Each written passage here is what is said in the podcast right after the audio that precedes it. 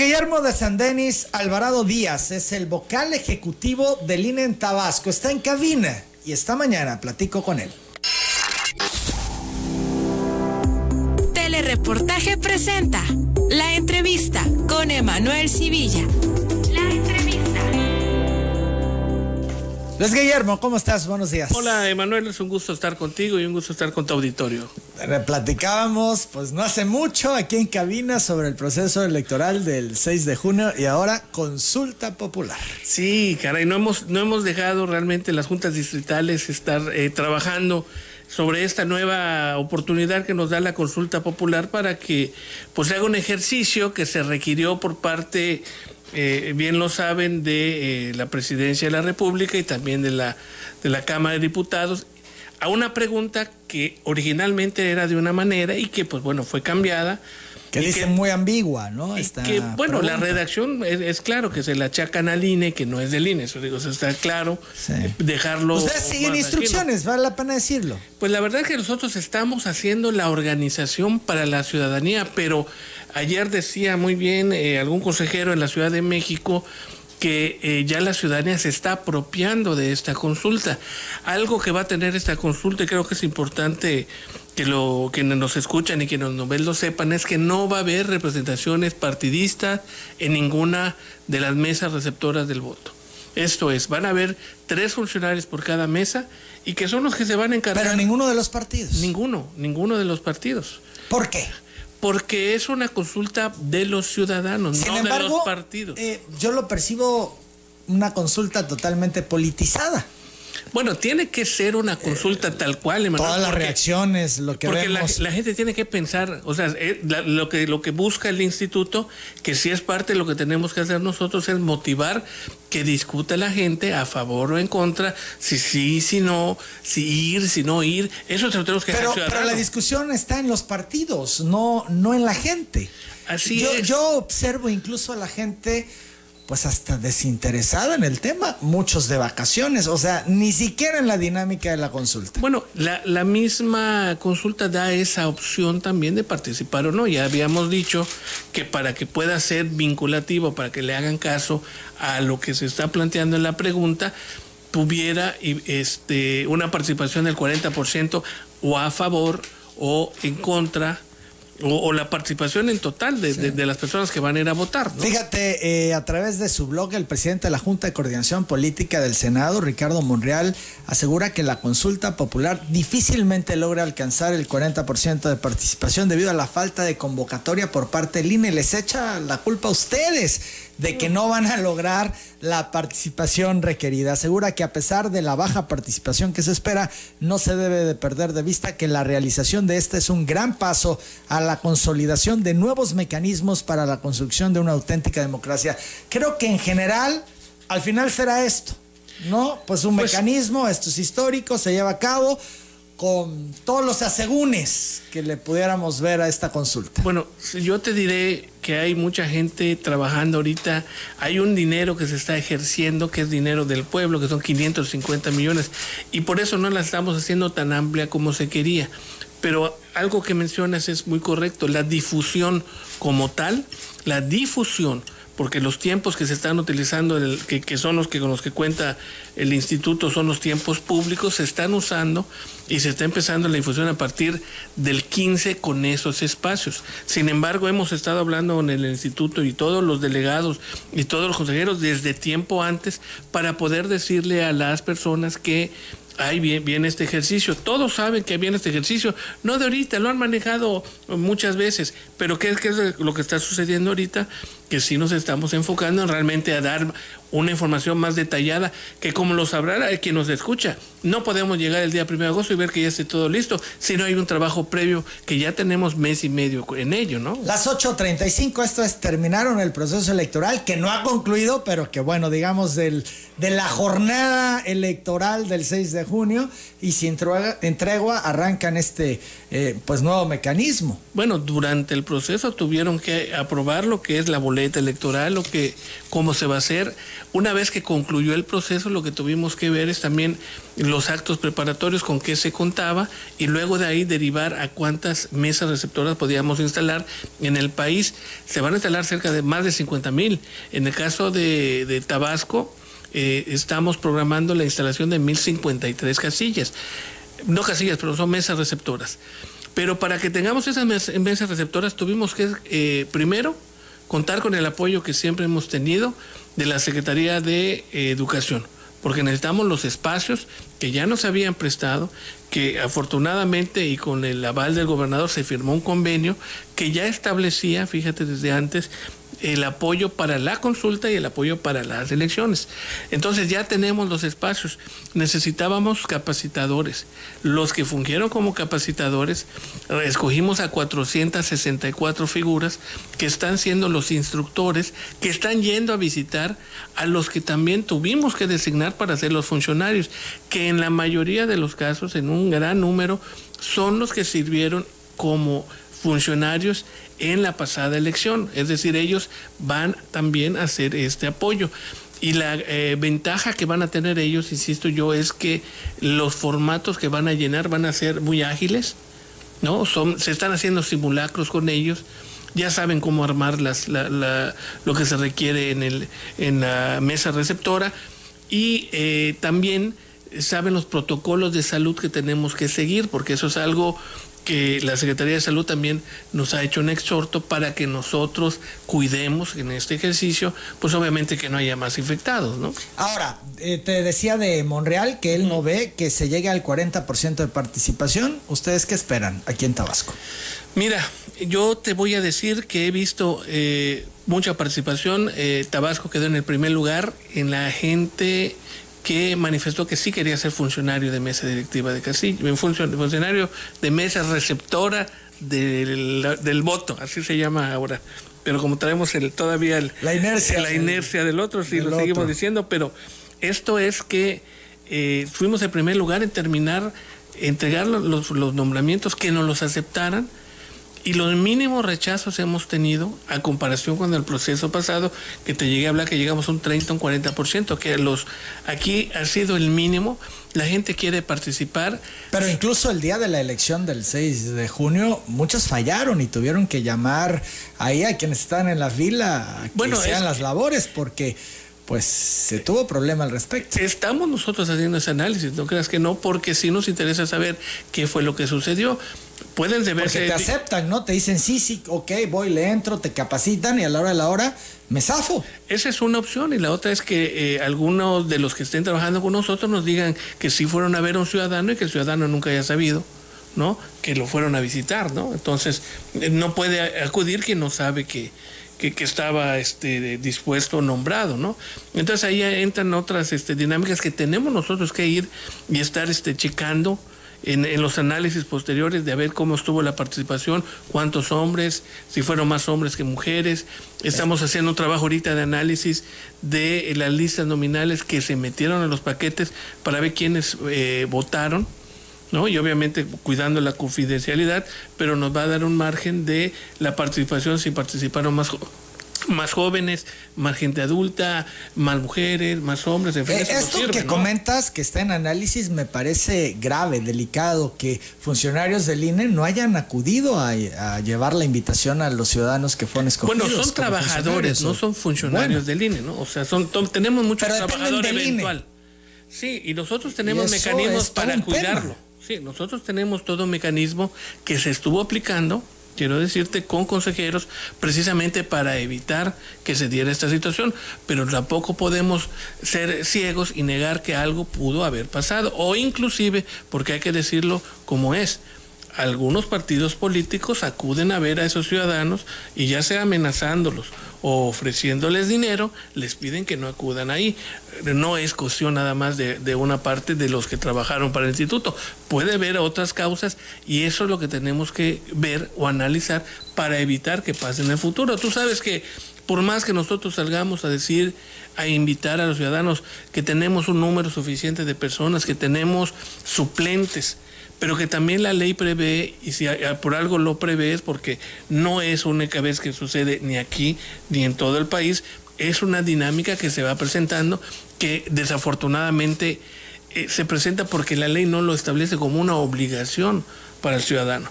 Si hubiera una obligación para el ciudadano que dijera, como pasa a veces, tú vas a ser juzgado, tú vas a ser este juez o vas a ser este parte de un jurado y es obligación en otros lugares que tienes que ir. Así debiera de estar la ley, pero nadie pone una obligación para ir a cumplir con esto, ¿no? Fíjate, yo te decía que si esto es una consulta eh, que está politizada por varias uh, razones, en particular vemos a Morena eh, muy eh, ocupados promoviéndola y con el tema de enjuiciar a los expresidentes.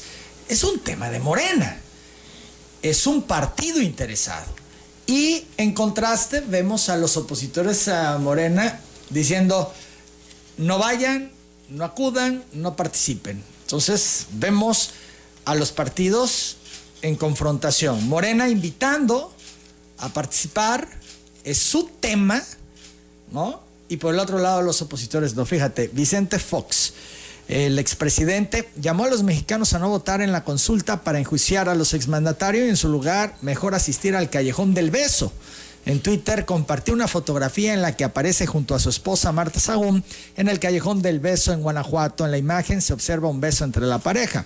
En respuesta, usuarios de redes le manifestaron su desacuerdo con la publicación y mientras que algunos expresaron contundentemente que Fox tiene miedo y otros manifestaron que no seguirán su consejo y asistirían a votar dado que quieren verlo vestido de uniforme color beige. Por otro lado, el coordinador de la bancada de Morena en San Lázaro, Ignacio Mier Velasco, dijo que el expresidente Fox desacredita la consulta eh, que se realizará ahora porque teme que lo manden al callejón de la amargura. Esto es, a los actores confrontados, pero al final es una consulta de Morena. ¿O no? Pues fue motivada por muchos legisladores de Morena. Esa es una realidad. Pues la mayoría. la, Cámara de Diputados así lo, lo estableció en un principio, pero al, haber modificado, insisto, la, pregunta, la, la Suprema Corte de Justicia le da otra dinámica a ello. Pero da un contexto político, o sea, un partido que promueve, que se hace eh, fuerte en la Cámara y que se impone y, que logra, pero pues al final es un tema como, como, 100% político. Como lo estás planteando, fíjate que hay tres opciones para poder pedir la consulta.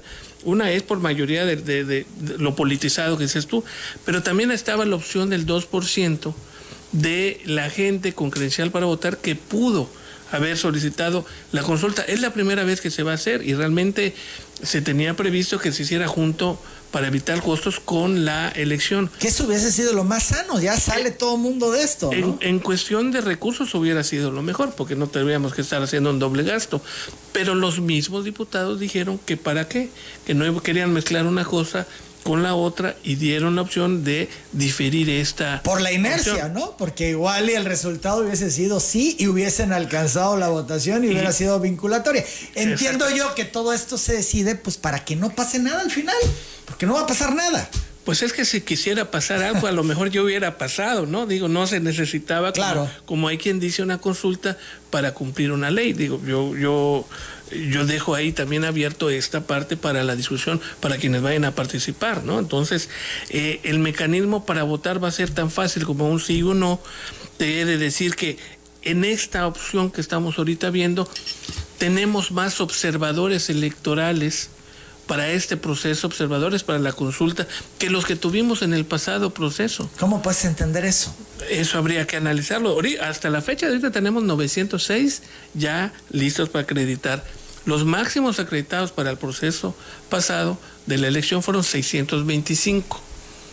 Entonces ya tenemos pues un número casi 33% más de, de los que se están registrando y todavía pueden llegar hasta 2000. Entonces, por allá un partido político pidió que quería estar con una representación y acudió al tribunal y el tribunal les dijo no, los representantes de los partidos no tienen nada que hacer ahí porque es una opción de los de los ciudadanos. Que promueve un partido Así es. A favor y que promueven otros partidos en contra. Sí, y, y Eh, que- Es que esto pues da risa, ¿no? Sí, la verdad que, que- que- que- que no, no se entendería de otra manera. Y algo que tenemos nosotros que reforzar ahora, Emanuel, es que también puede haber delitos electorales durante la consulta. Vamos a hablar de ello al regresar de la pausa. También eh, lo que dicen distintos actores. Que esta consulta es una farsa. Regresamos. Delitos electorales por la consulta ciudadana. Son las 8 Sí. de la mañana, 49 minutos. Seguimos en esta plática con Luis Guillermo de San Denis Alvarado, el vocal ejecutivo del INE en Tabasco. Sí, este Manuel, fíjate que hay eh, cuatro opciones que está además este reproduciendo y haciendo eh, pues del conocimiento público la Fiscalía Especializada en Delitos Electorales a nivel nacional, donde hay cuatro acciones que se pueden eh, que se pueden a- eh, llevar a cabo y que si alguien la vela puede obviamente denunciar al 808 33 72 33. La primera, que haga proselitismo o presión al, elector- al electorado el día de la jornada de consulta popular para orientar el sentido de su voto o para que se abstenga de emitirlo. La segunda, obstaculice o interfiera el escrutinio y cómputo de la consulta popular, introduzca o sustraiga de la urna ilícitamente papeletas o bien introduzca papeletas falsas. A quien utilice bienes, servicios o beneficios de los programas sociales o ejerza cualquier tipo de presión para votar o abstenerse de votar. Y quien solicite votos por paga, promesa de dinero u otra recompensa para emitir su voto o abstenerse de emitirlo. Son conductas que nosotros tenemos que estar muy pendientes y evitar que se den, ¿no? Por supuesto, y denunciarlas en su caso. Son las 8 de la mañana, 50 minutos. Eh, otras cosas no implican un delito electoral, esto es la actividad propia de los partidos y que pueda ser pública o tendrían que estar en silencio total. Bueno, los que tienen que estar en silencio total para obras y difundir eh, logros son los gobiernos, tanto municipales como estatales y el gobierno federal, que es lo que están cumpliendo además ahora. Entonces, ellos son los únicos que no pueden hacer ese tipo de, de- difusión para no influir en, en el ánimo en la consulta. Los partidos son gente que puede obviamente participar y decir lo que, lo que le parezca, porque hay un derecho también, la libertad de la expresión es una realidad. Y tenemos nosotros que tener muy claro que tenemos que participar de diferentes maneras. Yo decía que el, INE está ayudando a darle elementos a la ciudadanía divers- a, través de, por ejemplo, la página del INE, que es eh, www.ine.mx, donde hay un apartado especial para la consulta popular. Eh, la UNAM nos está apoyando con una página, página que dice opinioninformada.unam.mx. Infórmate. Y tenemos una en el App Store una eh, aplicación que se llama Mi Primera Opinión, que también puede entrar cualquier ciudadano, descargarla, los jóvenes para ver eh, a través de un ejercicio, pues este, inmiscuirse un poquito más en lo que es la consulta. El titular de la Unidad de Inteligencia Financiera, Santiago Nieto, eh, hace una publicación que a muchos nos sorprendió. Aseguró que la consulta popular a realizarse este primero de agosto podría dar paso a una comisión de la verdad en temas de corrupción en México y pidió a la población participar. Muchos de los delitos que hubieran cometido los expresidentes se encuentran prescritos. Esto es un primer punto interesante. Por ello, la consulta busca esclarecer los hechos del pasado. Un mandato claro para una comisión de la verdad en temas de corrupción en México, señaló en un tuit. Entonces, se tendría necesariamente, si esto llegara a ser vinculatorio y demás, que se ve que poco probable ocurra, eh, el paso siguiente es la comisión de la verdad, porque si no, no haces nada. Es que derivado de la lectura de la pregunta, precisamente, Manuel, pudiera uno considerar que le quede claro a quien nos está escuchando, no habla nada la pregunta que tenga la palabra presidente o expresidente. Vamos a leerla, aquí la Sí, tengo. ¿Estás de acuerdo o no en que se lleven a cabo las acciones pertinentes con apego al marco constitucional y legal para emprender un proceso de esclarecimiento de las decisiones políticas tomadas en los años pasados por los actores políticos encaminado a garantizar la justicia y los derechos de las posibles víctimas? Ahí tienes Esa que es primero analizar qué es una decisión política, quiénes son los actores políticos y quién va a decidir en su momento quiénes son los que van a poder ser Bueno, investigados. es un libro esta pregunta. Alguien, alguien ha dicho que esto ¿Quién hizo la pregunta? la Suprema Corte de Justicia de la Nación. Y eso implicaría a cualquier persona que, eh, que haya sido funcionario, así pudiera también este, interpretarse. O sea, es ambigua porque tiene distintas eh, interpretaciones, no, es específica. No habla de años. Si te fijas, no habla de años. Puede ser todo lo que se apruebe y que se investigue antes de la consulta, es decir, hasta el primero de agosto. Incluyendo esta administración. Incluyendo a todos. Porque también han pedido algunos actores que incluyan al presidente López Obrador y lo que lleva su administración. Y es lo que vendría después. ¿Quién va a aplicar ¿no? Este análisis de qué significa la pregunta, ¿no? Hagamos en el supuesto de que se logra la votación requerida y gana el sí el INE lo informa y luego. Nosotros vamos a informar a más tardar el miércoles siguiente la participación que hubo y los resultados que se generaron con motivo de la consulta. Va a ser tan ágil lo que tenemos nosotros para llevar a cabo esta consulta, Emanuel, que el conteo y el escrutinio y cómputo que se hacía el miércoles siguiente se va a hacer el mismo día, tanto en la casilla, se va a hacer un cómputo distrital, en el cómputo en cada distrito, y ellos van a tener resultados el mismo día. Yo supongo que tendremos ya la participación en la madrugada del lunes o a más tardar el lunes en la tarde ya que tengamos toda la paquetería porque al igual te de decir que estamos haciendo muchos sistemas de control, tanto para que veamos que se aperturen las casillas y no haya problemas, como estaremos haciendo un conteo rápido y como estaremos haciendo también un seguimiento de los traslados que vamos a estar haciendo de la paquetería, tanto para darle a los funcionarios, quiere decirte que ya empezamos el día de ayer y ya tenemos un 51% de avance en entrega de la paquetería a los funcionarios presidentes de, la, de, las mesas receptoras y que tenemos hasta el sábado para concluir esa actividad. Insisto, una vez que gane el sí en este supuesto, ¿qué sigue? Bueno, lo que sigue es que nosotros le notificamos a eh, la Cámara de Diputados para que ellos actúen y en, eh, pues en relación a esto hagan el trabajo que les corresponda. Yo supongo que tendrán que iniciar algún trabajo especial con alguna comisión que vaya a crear. Ya lo adelantaba Santiago Nieto, ¿no? Una comisión de la verdad y, y entonces ¿quién va a decidir a quién? No, porque eso es otra cosa, porque aquí no se señala, era muy claro. Al decir eh, Cedillo, Salinas, Calderón, Fox, ¿no? Pues ahí Peña Nieto, muy, muy en específico. Pero al hacerlo tan abierto, pues entonces, ¿qué? ¿Por dónde empiezas? No, y hay que hacer un mecanismo y tienes que hacer un, lineamiento para poder llevar a cabo. Entonces, que hacen esta pregunta a propósito como para que no pase nada, como para que qué? Digo, porque se ha hablado que es histórico la primera consulta popular que se hace en el país y bla, bla, bla, bla, pero no llegas a ningún lado. Bueno, nosotros llegamos al, grado de estar organizando esto con la misma eficiencia que fuera un proceso electoral, porque nadie va a poder ir a votar si no tiene su credencial para votar.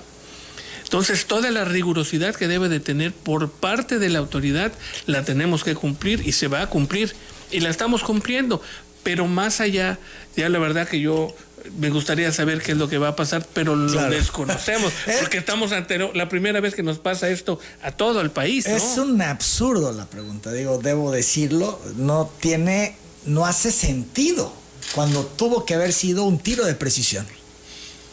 Yo creo que pudo haber sido mejor la pregunta, sin duda, coincido contigo, pero pues ahorita lo que se tiene es esto, ¿no? Entonces ahí y sobre eso bueno, vamos a tener que Fíjate, la consulta del 1 de agosto es eh, para someter a juicio a actores políticos del pasado, es una farsa y un gasto inútil. Se trata de un distractor del presidente López Obrador, así lo ve el panista Juan José Rodríguez Parats. Vamos a escucharlo de la consulta popular, eso sí me parece una farsa, me parece un deterioro de una institución y me parece un gasto inútil. Ya lo vimos con la consulta cuando se suspendió el aeropuerto, no hubo ninguna seriedad ni fue conducida por el Instituto Nacional Electoral y cuando se suspendió también Constellation Brand, que eso empezó a asustar a la inversión privada en México. Tenemos que fortalecer la cultura de la legalidad y eso es el imperio de la ley. Si hay un delito, persíguelo, castígalo. Desgraciadamente hacemos imputaciones, hacemos señalamiento. Todos los días estamos viendo grandes escándalos y no pasa nada. ¿Y eso qué propicia? La desmoralización del pueblo y la falta de credibilidad en la palabra del gobernante y en la observancia de la ley.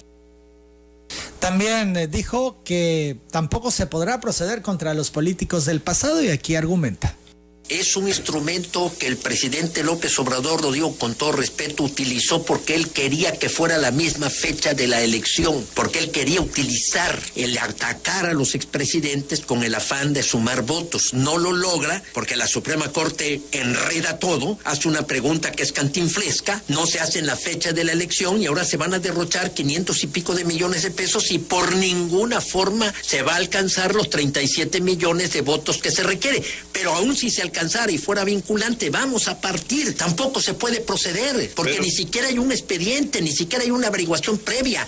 Lo que decíamos, ¿no? que no hay nada y por dónde empiezas y a quién señalas, ¿no? Y, somos desafortunadamente el país que nos gusta hacer lineamiento sobre lineamiento para lineamiento de lineamiento. Entonces, cuando lo tengamos, a ver qué va a pasar. Dice Rodríguez Prats, es un distractor del presidente y también dice es una farsa. ¿Tú ves que esto es una farsa?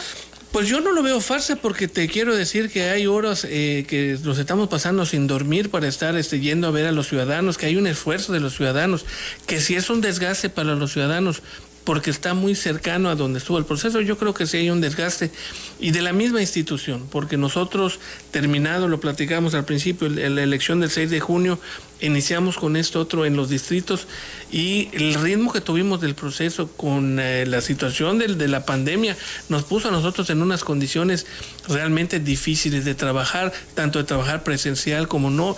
Y aquí se dedicó en tiempo eh, y esfuerzo de todos los que trabajan en el instituto, en las juntas distritales, en la junta local, estar trabajando. Y no hemos parado. Y vamos a trabajar ese domingo que viene y vamos a tratar de que todo salga con, insisto, los estándares a los que estamos acostumbrados. Fíjate cómo están los tonos que le dice Javier Lozano a Mario Delgado, vete a la fregada, bueno, se lo dice con otra palabra, por un video que habla de Ernesto Cedillo en donde, bueno, dentro de otras cosas lo señala para que lo enjuicien, ¿no? En esta consulta.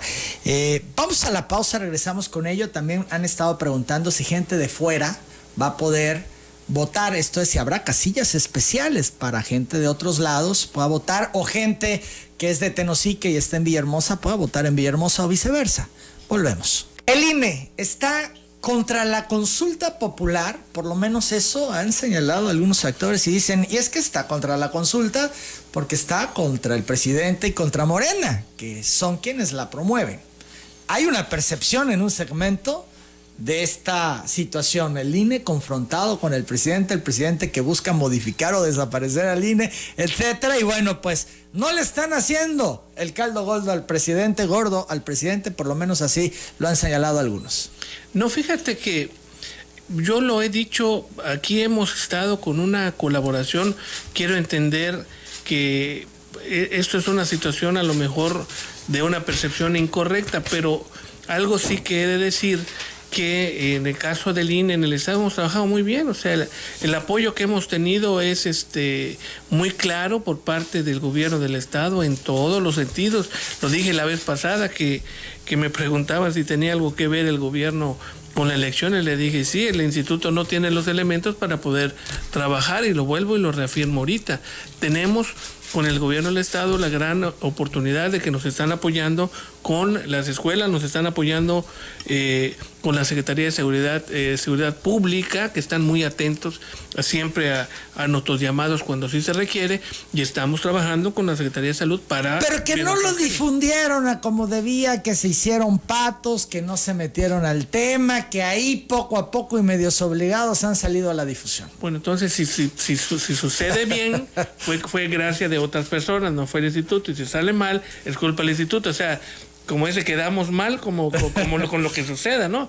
No, yo creo que es una retórica indebida que están haciendo algunos actores este, eh, políticos, porque sí estamos trabajando en lo que se tiene que hacer.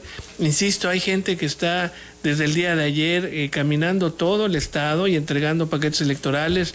Eh, ya entregamos 50% de los paquetes electorales y ahí esos son 464 instructores tabasqueños, tabasqueñas que están caminando y están haciendo una labor muy importante para poder instalar el día primero de agosto y para que vaya la gente a votar de 8 a las 6 de la tarde, los que quieran participar, y con los protocolos de salud que estamos obligados a cuidar. Luis Guillermo, la gente que está afuera va a poder ir a votar, esto es, casillas especiales, a como ocurre en las eh, constitucionales, en las elecciones. Eh, esto es, si yo soy de Tenosique, allá está mi credencial y estoy en Villahermosa, voy a poder votar aquí, o soy de Yucatán y estoy en Tabasco, voy a poder votar.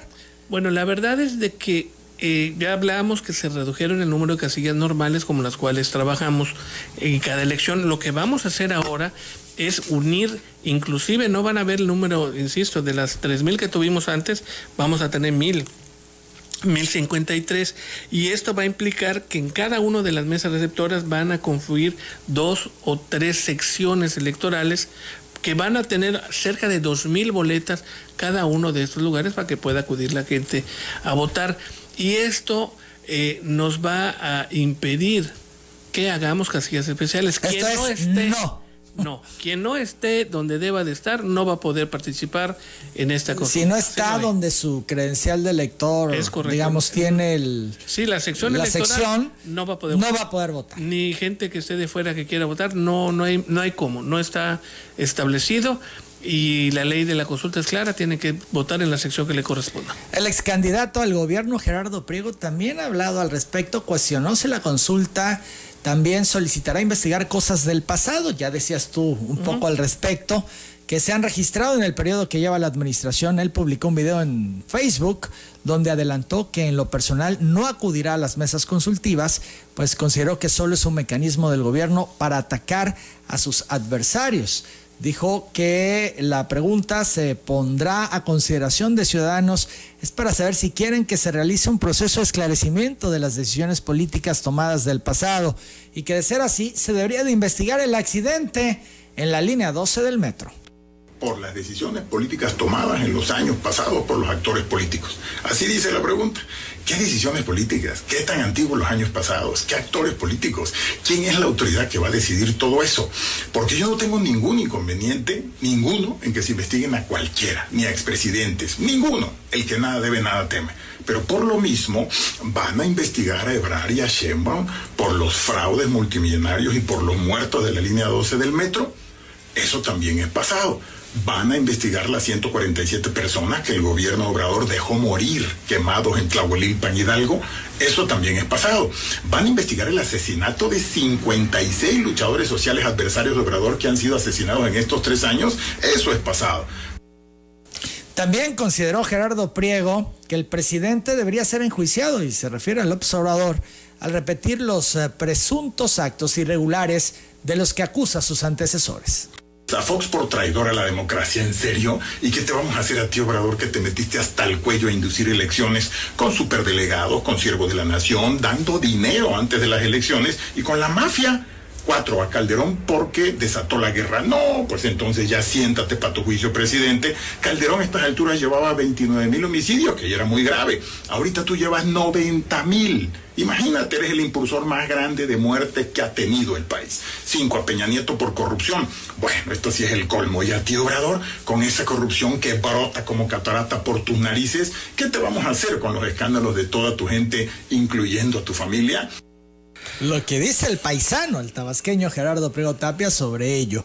Entonces, por la interpretación, porque es una pregunta que se puede interpretar de varias maneras, pudiera incluirse todo esto que señala Gerardo Priego, lo de la línea 2, etcétera. Es que volvemos a lo que decíamos, la interpretación de lo que dice la pregunta implicaría todo lo que se ha pasado y lo que es pasado, pues obviamente es algo que eh, pues que, que, que, es reciente, pero sin embargo, fíjate que es importante ver que si son delitos no hayan prescrito, ¿no? Lo que dice Santiago Nieto es pues, más que válido, ¿no? Fíjate, el exsecretario del Trabajo y senador Javier Lozano respondió a un video que el dirigente Morena, María de, Mario Delgado, publicó en redes en el que acusa al expresidente Cedillo de generar crisis económica, impunidad en la matanza de Acteal y en otras situaciones que afectaron al país.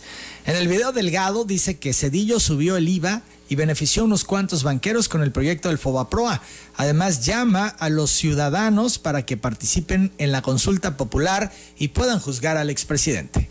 Quebró la banca que habían privatizado y esta vez utilizaron deuda, recursos del pueblo para salvar a unos cuantos banqueros y sus cuates. Seguiremos pagando esta deuda hasta el 2070 todos los mexicanos y mexicanas, que además, Cedillo no se nos olvida, subió el IVA, asestándole un gran golpe a la economía de millones de familias en México. También recordamos la masacre de Acteal, que nunca se hizo justicia. Ante esto, Lozano escribió en su cuenta de Twitter, vete mucho a la chinfregada. Eres un hipócrita. Te aferras al hueso de la presidencia de Morena, cosa de lo que sea. El presidente Cedillo rescató al país de la más grave crisis de nuestros tiempos, además de que dio paso a una alternancia democrática ordenada. ¿Qué tal? Pues incluso la pasión ya está desbordada en el tono y en los insultos. Es que fíjate, lo, lo que lo que mandamos o mandan más bien los políticos como señal para el pueblo. O sea, no podemos seguir enfrentados. Yo te lo platicaba cuando vimos aquí la elección. Terminó la elección, ya está, ganó quien tuvo que ganar. Adelante, vuelta la, la página y vamos para adelante a ver cómo construimos entre todos. Si seguimos hablando de que somos, seguimos siendo enemigos nosotros mismos, no vamos a avanzar como país. Entonces ahí pero pero hay un país polarizado, es evidente. Pues bueno, yo te, yo te decía que sí, pero tenemos que madurar en nuestra cultura política porque podemos estar y pensar diferentes y no por eso enfrentarnos, que hemos visto que se enfrentan hasta familias porque piensan que estar en un grupo diferente les obliga a pensar diferente y a, a, tratarse de manera diferente. Eso, la verdad que tenemos nosotros mucho por hacer como país. Bien, entonces, eh, Luis Guillermo, para concluir este tema de la consulta, todo listo. Este domingo, este domingo de invitación para a partir que de las 8 de la 8 mañana. de la mañana acudan eh, con su credencial para votar a el lugar donde le corresponda. Pueden ubicar su casilla en ubicatucasilla.ine.mx para que sepan a dónde acudir a votar. La o, misma dirección de cuando el proceso. No, porque esa es ubica tu casilla, esta es ubica tu mesa, perdón, creo ah, que, es claro, que me fui. La ya me, me la fui con la costumbre. ubica, no. En ubica tu mesa eh, punto ine punto Entonces sí MX. vale la pena entrar a esta dirección para ubicar dónde te toca O hablar ir. por teléfono, que es al 800-433-2000. con la credencial de elector a la mano y para nos poder dan dar la sección. sección y les dimos, re- debe ser algún lugar cercano, obviamente, a donde votaron. Y ya decíamos nosotros que vamos a hacer una casilla por las tres, la que esté más cercana, donde van a poder votar. Y ya ahorita, ahorita pueden ya ubicarla porque ya tenemos cartelones donde vamos a decir que aquí se va a ubicar la casilla. Son las 9.13. Dos cosas ya antes de concluir esta entrevista que ya no tienen que ver con la consulta, pero que son importantes. Uno, Movimiento Ciudadano acusó que en la pasada elección 18 mil tabasqueños cambiaron su domicilio para votar a favor de Morena y la gubernatura de Campeche con Laida Sansores, actual mandataria electa. Esto es que cambiaron su credencial para irse a Campeche. 18 mil tabasqueños. ¿Tienen esa información ustedes? Sí, Sí, yo creo hubo que este no- salto a Campeche de 18 mil No, Dudo tabasqueños. mucho que sea correcta. eh, ¿Por qué le dudas? Porque hay una comisión eh, de vigilancia donde acuden todos los partidos políticos a estar vigilando movimientos eh, anormales, podamos decirle, que pudieran ser causa de hacer una investigación tal cual.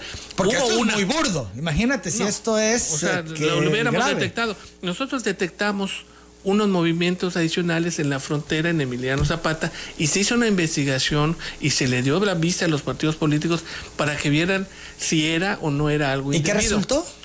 que no había nada, nada raro, sino que era algo normal. Se fue a ver que la gente viviera donde dijo que se estaba cambiando para vivir. ¿Y sí? Y sí, sí se cambiaron para vivir. Y esa- esos movimientos se informan mes, mes con mes a todos los partidos y ellos tienen a- este, cómo acceder a esa información. En Campeche, Luis Guillermo, hubieran brincado estos datos, que de pronto 18 mil tabasqueños en los últimos meses, pum, estuvieran ya sentados, no sé, en Ciudad del Carmen, etcétera. Mira, todas esas acciones que son acciones indebidas y que tú puedas, imagínate tú que tú puedas movilizar 18 mil personas para que vayan a hacer un trámite que, por cierto, este, hago el comercial, tienen que hacer una cita y no de ahorita, sino que desde antes tenían que hacer la cita, agendar una cita, la gente sabe lo que significa hablar por teléfono, decir que vas a hacer eh, tal o cual movimiento y es algo que hubiera sido, eh, que, que hubiera saltado. Ellos, ¿Tú no lo crees? Yo lo de, de, de entrada te diría que no lo mil es. es el dato que da Movimiento Ciudadano. Pues yo lo invitaría a que denuncie, porque no podemos quedarnos con eso. Si alguien hizo algo indebido, tenemos que denunciarlo. Dudo mucho. Pero que se notaría mucho eso. por lo que dices en los procesos. Bueno. Esto es que lleguen 18 mil tabasqueños ahora con domicilio en Campeche, Bueno, brinca. No hubiéramos tenido el primer lugar de cobertura entre padrón y lista si nos hubieras quitado tantas personas de nuestro padrón. Entonces es un tema mediático del partido para Yo creo pues, que- justificar en este caso la derrota en Campeche. Pues yo creo que sí tendrían ellos que tener mayores elementos de prueba y darlos, que si, que si se hicieron, así sea, fíjate, en el, en el caso de los que estábamos hablando, que creo, estoy casi seguro era Emiliano Zapata, fueron 35 movimientos que detectamos. Y ante eso prendimos las luces de alarma. Imagínate tú, si por 18,000. 35 prendemos la alarma, Claro. oye, hubiera sido 50, la, la prendemos doblemente. Un No, absurdo de Movimiento Ciudadano. Yo creo que no tienen elementos. 9 de la mañana, 16 minutos. Otro tema que a mí me brincó, que me llama la atención y que creo que es importante que nos digas. Lorenzo Córdoba, que es el consejero presidente del INE, informó que se aplicaron más de 1.203 millones de pesos en multas por omisiones e irregularidades. La pregunta es, ¿y esos 1.203 millones de pesos a dónde se fueron? Eh, los 1.203 millones que se van a imponer ya que queden firmes por parte del tribunal, lo que pasa aquí es que eh, se les quita de su dinero, de sus prerrogativas, y el instituto por medio de un convenio se da a una entidad este, de estudios científicos y se regresan o se regresan al, Estado. No, no se los Pero el ¿quién instituto. decide si se da este tema científico de investigación o si se Eh, regresa al Estado? el- el ¿No, ¿No deberían General. de regresarlo al Estado? Bueno, la verdad es de que está establecido y ca- y cada, cada instituto electoral de los estados así lo establece también, que se reporta Es que para, son para temas de 1.203 investigación. millones, es un dineral. Sí, es mucho Un dinero. dineral y bueno, si se ha acusado que cuesta tanto a los ciudadanos que opera el INE, bueno, pues ahí esto es en función a, tus, a lo que le corresponde de presupuesto al INE, pues te lo descuento y el Estado se ahorra, entre comillado, de entrada 1.203 millones. Pues no se los ahorra porque se los tiene que dar al partido para que el partido se lo quiten y regrese al Estado. No Bueno, sé si me pero al explico, ¿no? final- Pero es lo mismo, pues, o sea, si al final ese dinero se lo tienes que dar como prerrogativa, que el, el Estado se los está otorgando y el mismo Estado se los vuelve a quitar, que es lo que a veces dicen, oye, ¿qué, qué, eh, qué pena le das al partido cuando del dinero que le vas a dar le vas a quitar por lo que hizo? Entonces, ¿cuál es la, el impacto, no? Que ahorita ya estamos en otro, el Partido Verde Ahí está todo un Ecologista, tema, claro. que ahí tenemos un tema pendiente donde ya se les van a quitar un año de, De de- spots. de- de spots en, en- en- en la tele y que es algo que pone muy en riesgo ya también la pérdida de su registro como partido político.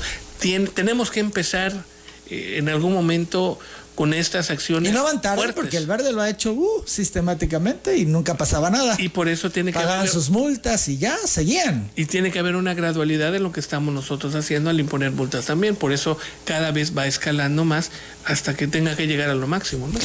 Teresa de Jesús López García pregunta dónde estarán instaladas las casillas para la votación del primero de agosto. Nos decías que consulten. El 800-433-2000 o ubica tu mesa.ine.mx. Luis Guillermo, agradezco mucho tu presencia No, esta mañana. Interesante sin duda lo que platicamos. Sí, por supuesto que sí. Gracias a ti por tu tiempo. Es el vocal ejecutivo del INE en Tabasco, Luis Guillermo de San Denis Alvarado. Son las 9.19, yo hago la pausa.